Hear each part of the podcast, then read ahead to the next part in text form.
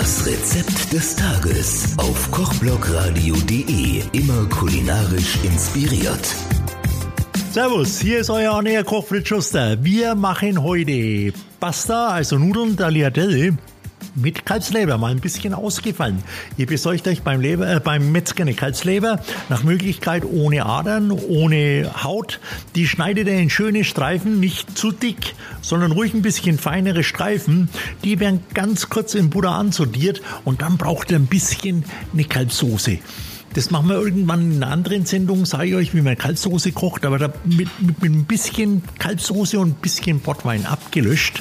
Dann macht er einen fein gehackten Basilikum drauf, lasst es einmal kurz aufkochen, dann die Nudeln drauf, einmal durchgeschwenkt, bisschen Thymian-Zweigchen rein und ab in den Teller, super essen.